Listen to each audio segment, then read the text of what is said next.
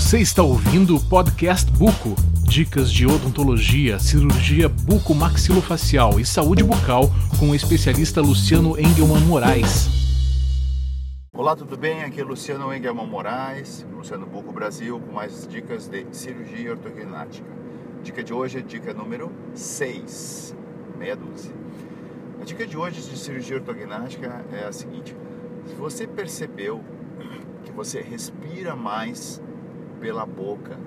Isso já não é de hoje. Uh, se você for adulto, se tiver mais de 18 anos, provavelmente você já, uh, se você tem uma respiração que nós chamamos de respiração bucal, ou seja, respira muito mal pelo nariz, o nariz é trancado, você já fez uma série de tratamentos uh, para melhorar a sua respiração, para que haja mais respiração pelo nariz, se eventualmente talvez você já tenha feito algum tipo de procedimento cirúrgico nasal e ainda, ainda assim não respira bem pelo nariz, pode ser uh, que você seja um paciente com respiração bucal. O que, que é respiração bucal e o que, que isso tem a ver com cirurgia ortognática? Eu explico.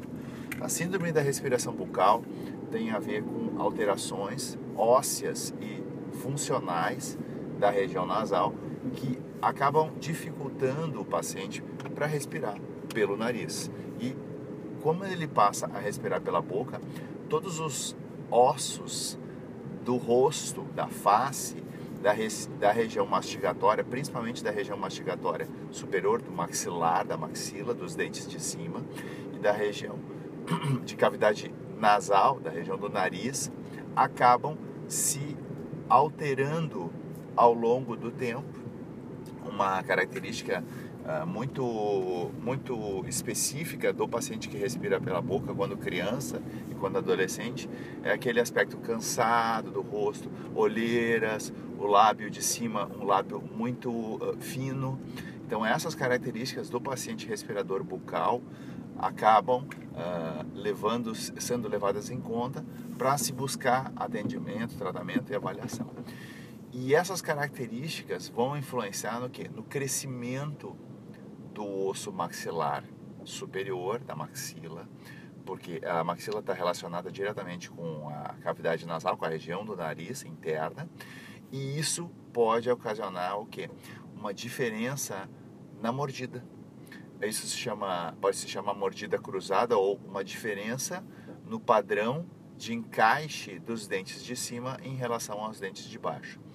Lógico, a gente está no podcast, então é difícil mostrar isso sem imagens, mas o que eu queria que você entendesse é o seguinte: quando existe essa diferença entre o maxilar de cima, o maxilar de cima é mais estreito do que o maxilar de baixo, isso pode ser um sinal sugestivo de que você tem uma, chama-se discrepância transversa, ou esse é um dos sinais, um dos de umas alterações que o paciente que faz respiração bucal apresenta.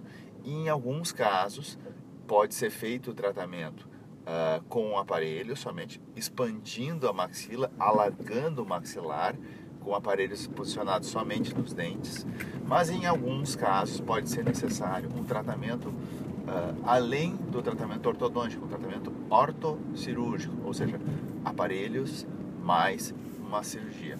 E o nome dessa cirurgia, que também é um dos tipos de cirurgia ortognática, chama-se cirurgia de expansão da maxila. Expansão da maxila ou expansão ortocirúrgica ou expansão rápida da maxila é uma técnica de tratamento de cirurgia ortognática que consiste no seguinte, de se utilizar um tipo de aparelho associado com um procedimento cirúrgico realizado sob anestesia geral, com sedação, para que se consiga um alargamento ósseo de forma mais rápida. Ele é especialmente indicado em pacientes adultos, ou seja, em que o crescimento ósseo natural, que a pessoa não vai mais ter crescimento ósseo. Então, para os meninos está indicada dos 18 anos para frente e para as meninas dos 15 anos para frente pode ser necessário o tratamento uh, diagnosticado esses casos de expansão da maxila, uh, expansão ortocirúrgica. Essa técnica é uma técnica que é realizada com anestesia geral ou, com sedação profunda em ambiente hospitalar com mais segurança.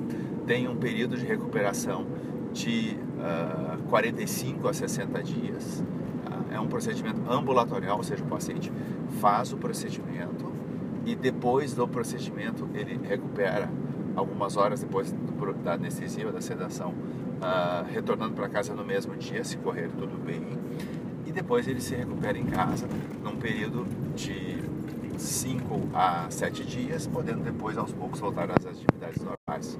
Um outro aspecto importante é que, como ele vai fazer um alargamento ósseo, o aparelho que ele recebeu, depois de um período de 3 a 5 dias, ele começa a ser ativado.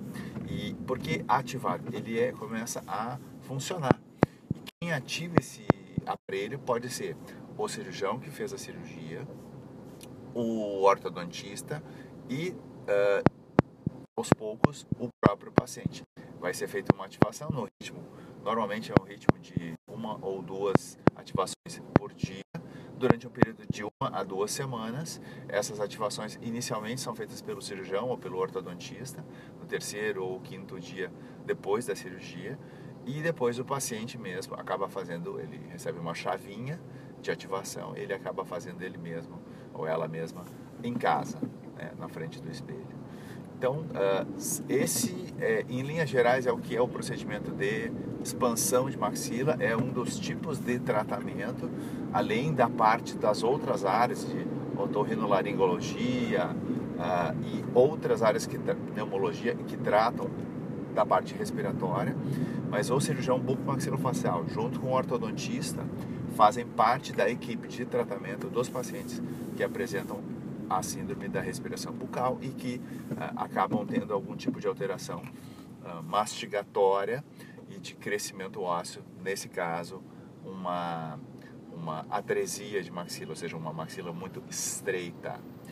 Era essa a dica para hoje, dica número 6. Um grande abraço e até o próximo podcast Buco com Luciano Buco Brasil. Tchau. Você ouviu Podcast Buco. Para mais dicas de odontologia e cirurgia bucomaxilofacial, acesse www.lucianobuco.com.